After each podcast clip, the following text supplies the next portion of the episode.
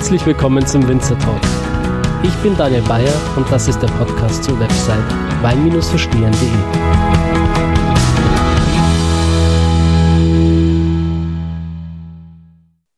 Ja, hallo liebe Zuhörer, ich begrüße euch zu dieser neuen Folge heute und ähm, ja, ich habe mir gedacht, ähm, die erste Folge war bereits so schön und so erfolgreich, die ist so gut bei euch angekommen, ähm, dass ich heute eine zweite Folge mit dieser Person machen möchte. Und äh, ja, ich rede von Martin Darting, dem äh, Sensorikexperten und äh, Autor, der heute mit mir hier in diesem Zoom-Meeting ist. Hallo Martin. Hallo, grüße euch. Ja, schön, dass ich wieder dabei sein darf. Sehr, sehr gerne. Wir haben ja leider immer noch nicht das Vergnügen, uns äh, live zu treffen in, äh, in der Pfalz. Bei mir regnet es äh, in, der, in der Oberpfalz gerade. Wie, wie schaut es bei dir aus? Nee, wir haben schönes Wetter. Es ist bei uns 13 Grad, die Mantel blüht. Also das ist eine richtig tolle Zeit. Es ist noch ein Ticken zu kalt hier in der Pfalz, aber immer noch viel wärmer als woanders. Aber von daher, wir können jetzt uns nicht beklagen. Aber es wäre gut, wenn es auch noch regnen würde. Uns fehlen 300 Liter pro Quadratmeter. Also das ist, obwohl es gefühlsmäßig den ganzen Winter geregnet hat, aber es ist ein, ist ein kleines Drama. Ja, ja da, da, könnt ihr gerne ein bisschen Wasser von uns haben. Ja, gerne, kannst rüberpumpen. Super, nehmen wir gerne. Aus der Oberpfalz. Ja. Ähm, Aus der Oberpfalz in die Pfalz, das passt doch. ja, auf jeden Fall. Martin, wir haben uns im ersten Gespräch, das ist jetzt schon eine Weile her, sehr stark über das Thema Sensorik unterhalten, darüber, wie man richtig verkostet, was ist Schmecken überhaupt, was ist äh, Mineralik, was ist Terroir, welchen Einfluss hat der Mensch bei der, bei der Vinifizierung auf den Geschmack vom Wein? Und äh, wie mache ich das überhaupt greifbar, welche Bildsprache verwende ich dafür. Äh, wir sind sehr, sehr tief abgetaucht in das ganze Thema. Mhm. Und äh, ich würde jetzt an dieser Stelle jedem empfehlen, der sich jetzt diese Folge anhören möchte, erstmal die erste Folge nochmal anzuhören, damit wir nicht nochmal äh, alles wiederholen müssen. Denn äh, ich glaube, wir werden heute auch wieder sehr tief gehen bei den Antworten und es kann sein, dass das Wissen aus, auf der ersten Folge hier mit drauf aufbaut. Ich empfehle sowieso jedem, diese erste Folge nochmal anzuhören, weil meiner Meinung nach ist diese Folge wirklich legendär. Ja, und deswegen möchte ich auch ähm, heute die Zeit wieder nutzen, mit dir ähm, ein Thema zu behandeln. Jeder, der hier zuhört, kennt natürlich die Sorten äh, Riesling, Chardonnay, Pinot Noir und so weiter, die gängigen Sorten, die man halt eben äh, verwendet, um äh, großartige Weine zu erzeugen. Es gibt aber noch ähm, andere Sorten, Namen, die man vielleicht nicht so oft hört, beispielsweise äh, Solaris, Sauvignon Gris oder Cabernet Blanc, Cabernet Jura, das sind Piwi-Sorten. Und die erste Frage, die ich an dich habe, Martin, ja. ist vielleicht, ich hoffe, die Frage ist jetzt nicht zu äh, banal oder einfach formuliert, aber du kannst es, glaube ich, besser erklären als ich.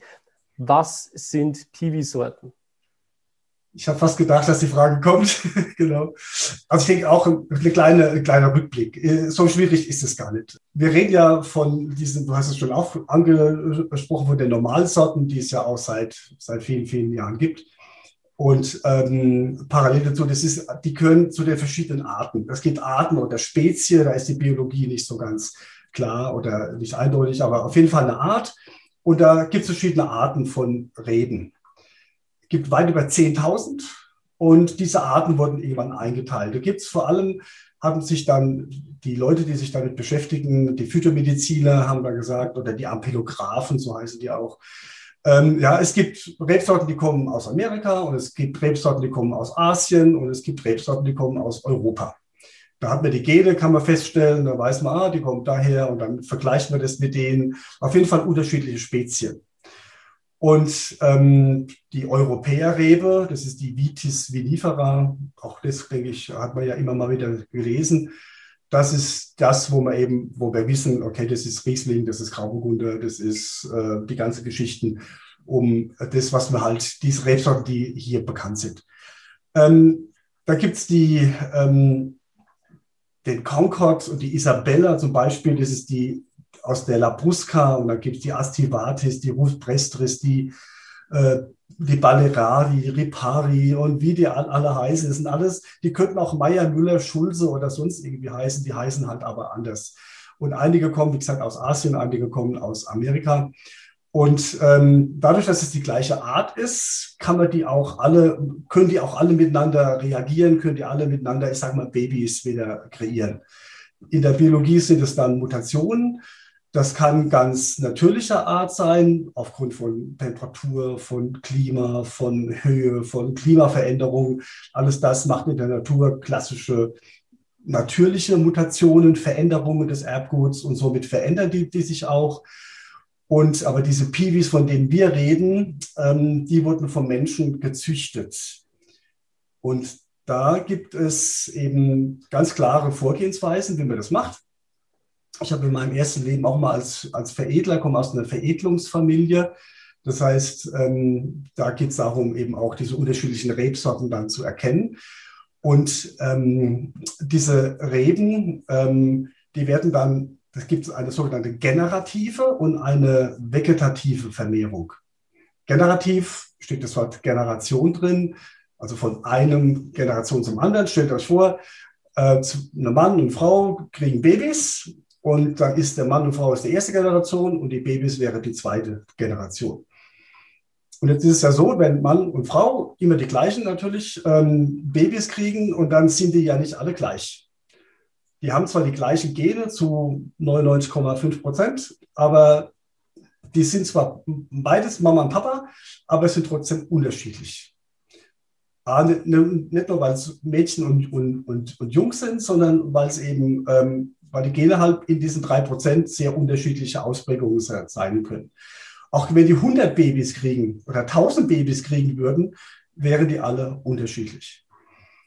Und diese generative Vermehrung, die ist, läuft bei der Rebe ein bisschen anders. Die haben einen sogenannten diploiden Satz, also die haben nicht männliche und weibliche Geschlechtsorgane, sondern die haben beides ineinander. Und die bestäuben sich quasi selbst. So gibt es jedes Jahr Milliarden von neuen Kombinationen, die aber meistens wird die Traube ja geerntet, die kommt also nicht zum Tragen, sondern diese ähm, Beeren, die werden ja vorher geerntet, wird dann Saft draus gemacht, Wein draus gemacht, aber die werden dann eben dann gezüchtet, indem man das in Treibhäusern macht zum Beispiel. Da werden, wenn die blühen, kommt jetzt ein Phytomediziner oder so ein Ampelograph und nimmt zum Beispiel ich bleibe jetzt mal bei der Vitis vinifera in Europa, ein Grauburgunder mit einem, mit einem Riesling und schüttelt es so zusammen und oder ein, ein Zweigeld mit irgendwas oder ein, ein Spätburgunder mit irgendwas. Und dann entstehen sogenannte Sämlinge. Und aus einer Bestäubung, also Mama, Papa, hm, aus einer Bestäubung ähm, kommen dann die Sämlinge raus. Und die Sämlinge, das sind dann, je nachdem, wie groß die Traube dann ist, mal, mal 100, mal 200, mal 300 unterschiedliche Sämlinge. Und wenn man die jetzt dann ausreifen lässt, also nicht erntet vorher, sondern ausreifen lässt, diese Kerne wieder in den Boden steckt und dann hat man aus einer Bestäubung 200, 300 gleiche Gene, aber halt sehr, sehr, meistens sehr unterschiedliche Reben. Die sind alle vergleichbar, aber sind trotzdem unterschiedlich. Und dann wird aus einer Bestäubung, wie gesagt, da wäre vielleicht der eine oder andere kennt das noch, die S88. Das war der 88. Sämling vom Herrn Scheu, der damals in Alzey Riesling mal Silvaner gekreuzt hat. Und die S88 ist die Scheurebe, die wurde dann eben auch so benannt. Und nach dauert 30, 40 Jahre, bis es so, so, so, ist, bis man die alle Sämlinge wieder selektioniert hat. Ist ein Haufen Arbeit. Und dann werden eben, ich sag mal 30, 40 Jahre dauert es, eben neue Rebsorten daraus. Und dann kann man die wieder miteinander züchten und die kann man wieder miteinander kreuzen, die kann man wieder miteinander zurück, hat man dann eben diese generative Vermehrung. Das andere war die vegetative. Jetzt haben wir ja zum Beispiel ein Weinberg. Da wollen wir ja nicht tausend Rebsorten drin stehen haben, sondern wir wollen ja einen Grauburgunder, einen Riesling oder einen Weißburgunder oder wie auch immer haben. Dadurch, das Ziel ist ja, dass die dann alle zumindest ähnlich sind und dass der Winzer sagt, ich habe hier zwei Hektar Riesling gepflanzt oder Grauburgunder gepflanzt. Und da werden diese Vermehrungsweinberge, die werden in A, B und C eingeteilt. Da wird das Holz genommen, wird klein geschnippelt und immer so ein Auge auf eine amerikanische Unterrebe dann draufgepfropft und so haben wir aus einem Rebstock am Anfang vielleicht 50 und dann haben wir im nächsten, übernächsten Jahr, wenn es dann gewachsen ist, haben wir dann 10.000, dann haben wir 50.000, dann haben wir irgendwie 100.000. Immer wieder die gleichen Rebgene und vermehren die vegetativ. Und somit ist eben die Sortentypizität eben auch gegeben. Aber eben, die sind halt auch, unterliegen dann wieder den Unterschieden, das heißt den ähm, Klimatenunterschiede, mal warm, mal kalt und sind auch nicht unbedingt so absolut stabil. Also die mutieren auch. So gibt es zum Beispiel vom Grauburgunder, der ist so in, instabil, dass wenn man Grauburgunder heute setzt, dann manchmal an einer Traube Weißburgunder Trauben und Grauburgunder Trauben nach zwei, nach drei Jahren zu finden sind. Im Jahr drauf ist es ganz Weißburgunder.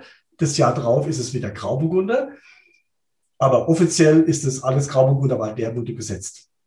So braucht man sich auch nicht so wundern, dass eben mal ein Grauburgunder, mal ein Weißburgunder mal sehr vergleichbar, mal sehr unterschiedlich oder auch was ganz anderes dann entsteht, was man gar nicht weiß. Also es lebe die Vielfalt, es lebe das Chaos, aber die beiden Sachen, dass wir das schon mal wissen, es gibt eine vegetative und eine generative Vermehrung und diese Piwis, da werden jetzt nicht in der Art, sondern die werden interspezifisch, so hat man das früher genannt. Da wird also jetzt eine Europäerrebe mit einer Nicht-Europäerrebe gekreuzt, da das die gleiche Art ist, passen die zusammen und die können also Babys. Geht wunderbar. Und diese Piwis, das ist erstmal das, dass man zwei verschiedene Arten miteinander kreuzt. Okay. Um, einen langen Vortrag. Aber jetzt haben wir schon mal eine Basis, auf die können wir aufbauen und alles andere wird jetzt klar. Genau. Äh, vielen Dank für die, für die ausführliche Antwort, Martin. Die Frage ist natürlich jetzt, warum äh, macht man diesen ganzen Aufwand? Äh, wa warum geht man her und äh, versucht verschiedene äh, Rebsorten miteinander ähm, zu züchten, zu kreuzen? Äh. Babys zu machen. Äh, was, ist, was, ist, eigentlich die Intention dahinter? Was erhofft man sich davon, wenn man Piwi-Sorten macht? Hm. Also nicht, dass es nicht schon genug gäbe, ne? als da jetzt noch ein paar mehr. So ist ja immer, auch es gibt ja immer Kritiker und Befürworter von irgendwelchen neuen Ideen. Und die Kritiker sagen, jetzt haben wir schon so viele Rebsorten, jetzt kommen noch ein paar mehr dazu, um Gottes Willen, was soll das? Also der ganze Grund äh, ist auch in der Historie, ähm, muss man das sehen, äh, Ende der, also ach, 1863, 68 ging es los mit der Reblaus in Deutschland. Und die Reblaus ist ein kleines Insekt, was im Boden steckt und frisst die Wurzeln von der Vitis vinifera an. Und das war der Grund, warum man irgendwann gesagt hat, mein Gott, ja, also muss ich vorstellen, ähm, Frankreich hatte drei, knapp vier Millionen Hektar Anbaufläche und innerhalb weniger Jahre wurde aber die Reblaus aus Amerika ähm, im, im, im Zuge der Globalisierung, man hat Amerika besucht und da, haben, da kam die halt mit nach Europa, diese Reblaus, wurde dort, äh, hat sich verbreitet.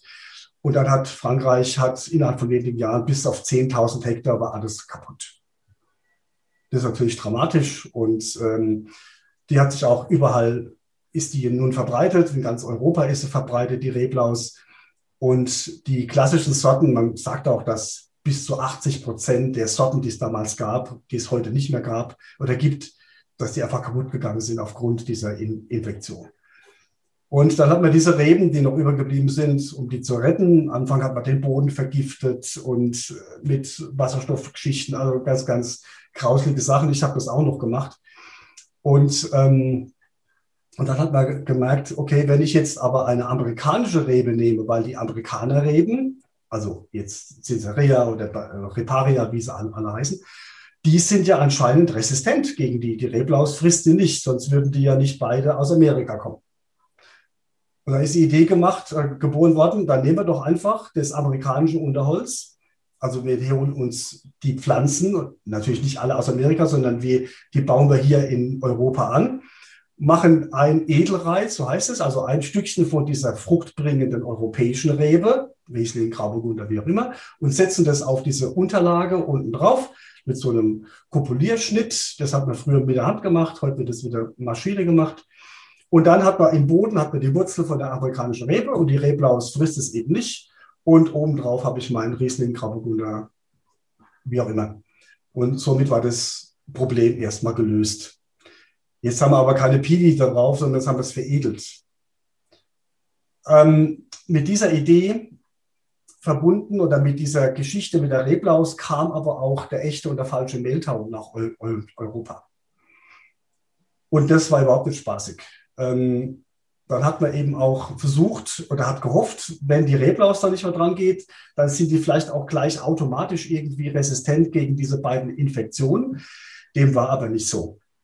Das heißt, ähm, die mussten natürlich nicht vegetativ vermehrt werden, sondern die mussten natürlich generativ vermehrt werden. Das heißt, diese resistenten Arten von diesen amerikanischen Reben, die wurden jetzt in die Europäerrebe mit reingekreuzt. Das heißt, man hat während der Blüte wieder zwei Gescheine, so heißt es, also diese Blüten miteinander äh, gemischt und hat dadurch wieder Sämlinge bekommen. Mit den Erbeigenschaften von den Amerikanern und der europäischen Rebe. Und da gab es halt, es ging schon 1700, hat man da schon, gibt es wohl schon erste Sachen, aber erstmal, wie diese Geschichten, also dieser echte falsche Mehltau nach ähm, Europa kam, hat man dann ganz speziell auch in Frankreich ganz klar damit experimentiert und geguckt, wie kann man nun diese elende Infektion da in den Griff kriegen. Und da gab es auch wie äh, Marial Foch, wie Servais Plan, da gibt es also viele schon vor des, also schon Ende 19. Jahrhundert hat man da schon in der Schweiz, in Frankreich eben auch schon diese Rebsorten gehabt. Und die waren in der Tat mal mehr oder weniger resistent. Deswegen ist ja Pilzwiderstand ist nicht ganz resistent. Also die werden schon noch krank, aber können sich halt irgendwie wehren gegen diese, gegen den falschen und echten Mehltau, sprich Caronospora oder eben auch das Oidium. Und das hat ganz gut geklappt. Und auch in der Schweiz, die Schweizer waren ja immer dann schon ähm, unabhängig. Die Deutschen haben da wieder gepennt, die haben das gar nicht so gemacht. Aber äh, Schweiz und Frankreich waren da Vorläufer. Und ähm, dann hat man in Frankreich gab es dann 400.000 Hektar Piwis. Und irgendwann, aus welchen Gründen auch immer, Lobbyisten, oh, keine Ahnung, gibt es ja immer was, wer dagegen oder dafür ist, gab es dann, irgendwann wurde die AOC, also die Appellation Contrôlée, eingeführt in Frankreich. Und dann gab es Leute, die haben gesagt, diese Piwis machen keinen guten Wein.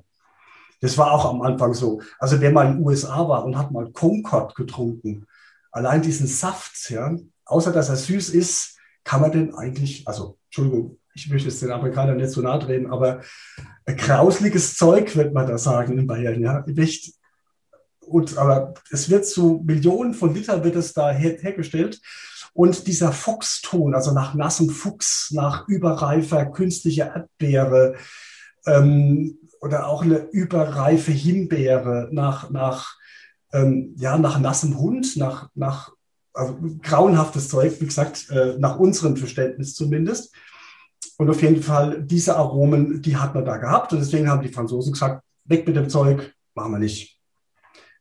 Also die AOC durfte nur die europäischen ähm, Rebsorten eben dann ähm, beinhalten. Und so hat die Schweiz es eben nachgezogen. So hat Frankreich, äh, da hat Deutschland es so gemacht und viele, viele auch. In Deutschland gab es ja dann die beiden Weltkriege, die natürlich die Sache ganz nochmal in den Hintergrund haben ähm, äh, legen lassen. Und ähm, auf jeden Fall die AOC, mit der Einführung der AOC war das Verbot ausgesprochen für Piwis gibt es nicht. Das heißt, diese 400.000 Hektar, die da in Frankreich waren, die mussten dann wieder weg. Hm, so vermutet man. also die offizielle Geschichte ist natürlich das, was du sagst, klar. Aber würdest du 400.000 Hektar Reben rausreißen? Ehrlich? Nein. das konnte man ja irgendwie saufen, das Zeug, Entschuldigung, das konnte man irgendwie trinken. Ja, das war ja okay. Das war, ja. Und da hat natürlich nicht gemacht. Man hat es dann als Tafelwein vermarktet und man hat es dann eben außerhalb der AOC vermarktet als als Trauben, als Esstrauben und, und, und. Also die eine Geschichte sagt, man hat es rausgerissen und hat wirklich alles wieder gepflanzt ähm, mit Spätburgunder, mit Chardonnay, mit Grenache, mit Syrah, wie auch immer und hat dann ähm, eben das, die Piwis rausgerissen. Die andere Geschichte sagt, ähm, nee, die sind stehen geblieben und man hat die gemixt, man hat Verschnitte gemacht, man hat eben sie trotzdem vermarktet. Und ähm, gut, sei das eine, sei das andere, beides ist vielleicht parallel gelaufen. Auf jeden Fall ähm, ist bis heute die Geschichte so, dass es in Europa ähm, eher schwierig ist, diese Piwi-Sorten eben auch zu anzupflanzen und, zu, und sie müssen halt genehmigt werden für ihr, ihr sogenanntes Bundessortenamt in Deutschland, ähm, um dann eben Wein draus zu machen. Aber der Hintergrund ist, wenn sie resistent sind, wir spritzen momentan für die klassischen Rebsorten 9, 10, 12, 14, 16, teilweise 20 Mal müssen wir Pestizide in Form von in dem Moment eben auch Fungizide, also gegen diese Pilzkrankheiten spritzen. Und ähm, mit dem Klimawandel wird es immer schlimmer, ähm, dass viele gesagt haben, mein Gott, hey, ähm, das ist so aufwendig und so teuer und so kontraproduktiv gegen dem, was man eigentlich als guten Wein versteht. Also vom Gefühl als Winzer, da jetzt ständig ab Mai, also ab wenn, das, wenn der Austrieb ist, muss gespritzt werden mit, äh, mit eben mit viel, viel Chemie. Und dementsprechend haben die alle eigentlich keine Lust darauf. Ist, abgesehen davon ist es auch sehr, sehr teuer. Und die Böden werden kaputt gefahren. Die müssen ja dann x-mal mit dem Traktor darüber fahren. Also es sind sehr, sehr, sehr zweifelhafte, ähm, also rein vom Gefühl her sehr zweifelhafte Maßnahmen, die man da ergreifen muss. Und die Piwis, da ist die heutige Empfehlung, ist ein bis zweimal zu spritzen. Einmal vor der Blüte, einmal in der Blüte oder kurz nach der Blüte. Und somit war es das. Das heißt, man spart sich 10, 15 Überfahrten, man spart jede Menge Pestizide, Fungizide, man spart jede Menge Diesel. Es gibt Berechnungen, das sind bis zu 500 Liter Diesel pro Hektar, die nicht ausgebracht werden. Das heißt natürlich vom CO2-Fußabdruck ist es gigantisch viel, abgesehen von der, vom Abnutzen der Maschinen, vom Arbeitsaufwand und, und, und. Also PVs sind einfach ähm, genial in diesem, wenn es um CO2-Abdruck geht oder wenn es um den Einsatz, wenn es um die planerische Variante geht um den, ähm, und die Zeiteinteilung beim Winzer geht. Ich kenne viele mittlerweile, ich berate ja auch viele, da ist drumherum muss gespritzt werden ohne Ende und die sitzen auf ihrer Terrasse im Sessel und sagen, oh, warum soll ich spritzen? Meine Reben sind gesund. Und das ist aber eine tolle Vorstellung, finde ich, ja. Mhm. Es funktioniert auch. Und eigentlich sind es ein paar mehr, ein paar, paar weniger. Aber wie gesagt, ähm, das funktioniert sehr gut. Und das ist ein Grund, da gibt es nichts dagegen zu sagen, warum man das nicht machen sollte. Genau. Also, vielleicht auch ein Grund, was dagegen zu tun. Ja, also das heißt, diese Piwi-Sorten wurden eigentlich aus der Not heraus geboren, äh, weil man gesagt hat, wir haben diese Pilzkrankheiten und ähm, die einzige Möglichkeit, um uns dagegen zu wehren, sind eben äh, Chemikalien. Ja synthetische Mittel, die wir ausbringen, äh, unseren Boden damit quasi äh, verseuchen. Ja. Äh, wir fahren so oft durch die Weingärten durch, dass wir ähm, den Boden dadurch verdichten. Ja. Ähm, die Bodenfruchtbarkeit geht runter. Es ist teuer und so weiter. Und äh, das ist ja aber jetzt auch irgendwo Status quo. Also wir sind ja jetzt noch nicht an dem, Stand, äh, an dem Punkt, dass wir sagen, wir verkosten nur noch Kiwi-Sorten, sondern wir sind heute am Stand 2021 mitten im Klimawandel und mhm. Äh, äh, trotzdem, dass manche Weingüter beispielsweise auch biozertifiziert sind, ähm, spritzen die trotzdem noch äh, Sachen wie Kupfer, um sich vor diesen Krankheiten zu wehren und sind jetzt nicht irgendwie äh, darauf angewiesen, auf Piwi umzusteigen, sondern die machen nach wie vor ihre äh, Rebsorten, die sie kennen. Jetzt äh, hat man diese Möglichkeit, diese Piwi-Sorten zu pflanzen und äh, umzusteigen. Aber irgendwie äh, ist es ja etwas, das noch nicht richtig passiert. Also wenn ich jetzt einen Menschen auf der Straße anhalte und äh, ihn frage, was eine, eine Piwi-Sorte ist, dann schaut er mich an mit verdutzten Augen und fragt, Pipi was? Hä? Pipi? Schön, ja? was, was, was, ist das? Ja? Äh, es ist noch nicht richtig in den Köpfen drin. Jetzt äh, an dich auch die Frage, Martin, äh, äh, wieso hat sich das noch nicht richtig durchgesetzt? Ja, woran hakt's? Ähm, ist es äh, tatsächlich so, dass es der Heilsbringer ist oder, oder schmeckt das Zeug überhaupt? Kann man es überhaupt äh, anwenden? Ich schaue mal ganz lapidar. Also es war 1993, ich bin das erste Mal mit Piwis ähm, aus der Schweiz da in Verbindung gekommen. Und ähm, wir haben die ersten Weine probiert, dachte ich, boah, einfach geiles Zeug. Das war einfach gut geschmeckt. Ja, das war ganz, es war nicht ganz anders, aber es war anders. Es war neu. Es war das erste, was man macht, man vergleicht ja dann, ja, das Zeug schmeckt so ähnlich wie unser Riesling oder unser Grauburgunder und der erinnert an das und der erinnert an das und das war wie gesagt, die ersten Winzer, die da zusammengesessen sind in, bei jetzt in der Pfalz, die sagen, boah, das ist ja genial und ich muss da nichts mehr spritzen. Wirklich? Ich muss da einmal, zweimal? Das war so die kritische Frage und dann hieß es, ja, haben wir jetzt schon ein paar Jahre ausprobiert in der Schweiz, das funktioniert sehr gut. Also es gibt keinen Grund, keine Piwis anzupflanzen. Mittlerweile ist es natürlich auch viel, viel weiter gediehen, die ganze Forschung. Ähm, man hat mittlerweile Piwis in der vierten Generation. Ihr wisst mittlerweile, was Generationen sind, das auch immer wieder vermehren, mit anderen kreuzen und immer wieder gucken über sogenannte Bonituren. Dann eben diese resistenten, aber auch dieses komische Aroma da, diesen Foxton und die Seenbeere, das Erdbeere, den Kram, was man da gar nicht will, da eben rauszuzüchten. Und jetzt gibt es nicht von uns, also von der Wine System oder von verschiedenen anderen, wir machen ja den größten PV-Weinpreis weltweit, sondern es gibt auch von vielen mittlerweile eben auch ähm, staatlichen Instituten, die Tests gemacht haben. A mit Winzern und B natürlich auch mit Verbrauchern. Die Winzer haben gesagt, blind, doppelblind, dass man nicht weiß, was was ist. Und dann wurde diesen Piwi-Sorten durchgängig bessere geschmackliche Attribute zugestanden als den alten. Unabhängig jetzt von der ganz neuen Geschichte jetzt. Unabhängig jetzt von der Vinifikationsart und von der Stilistik und äh, voll, voll, vollkommen wurscht. Das gleiche bei den Verbrauchern, da war bei, bis auf einen Test, das waren, glaube ich, fünf oder sechs Rebsorten wurden da getestet. Und die wurden eben auch, bis auf einen, der war dann gleich ähnlich wie äh, Sauvignon Blanc, ähm, wo es dann ein bisschen Putt, so Putt ausgegangen ist. Aber auch die haben gesagt, boah, viel besser als das andere, aber wussten natürlich nicht, was das ist. Also immer im Doppelblindtest. Also auch diese Argumente von den Lobbyisten, die sagen, boah, Piwis kann man nicht trinken, das schmeckt so komisch und das kriegt, nee, es stimmt einfach nicht. Also wir haben schon viele, viele Tests auch gemacht, intern, auch in der Weinschule, ähm, wo ganz klar rauskommt, Piwis sind in keinster Weise schlechter, von schlechter oder gut kann man gar nicht reden, aber sie sind so wenig anders, dass man es A nicht rauskriegt und B es gar keinen Grund gibt, auch sensorisch hier drei Fragezeichen zu machen. In der ersten Generation mag sein, da waren so ein paar grob Hobelige dabei, ja, die sagt, oh, okay, wenn es um Alkohol geht, wenn es um darum geht, Alkohol zu trinken, okay, oder bevor ich Bier trinken muss oder so, trinke ich halt das.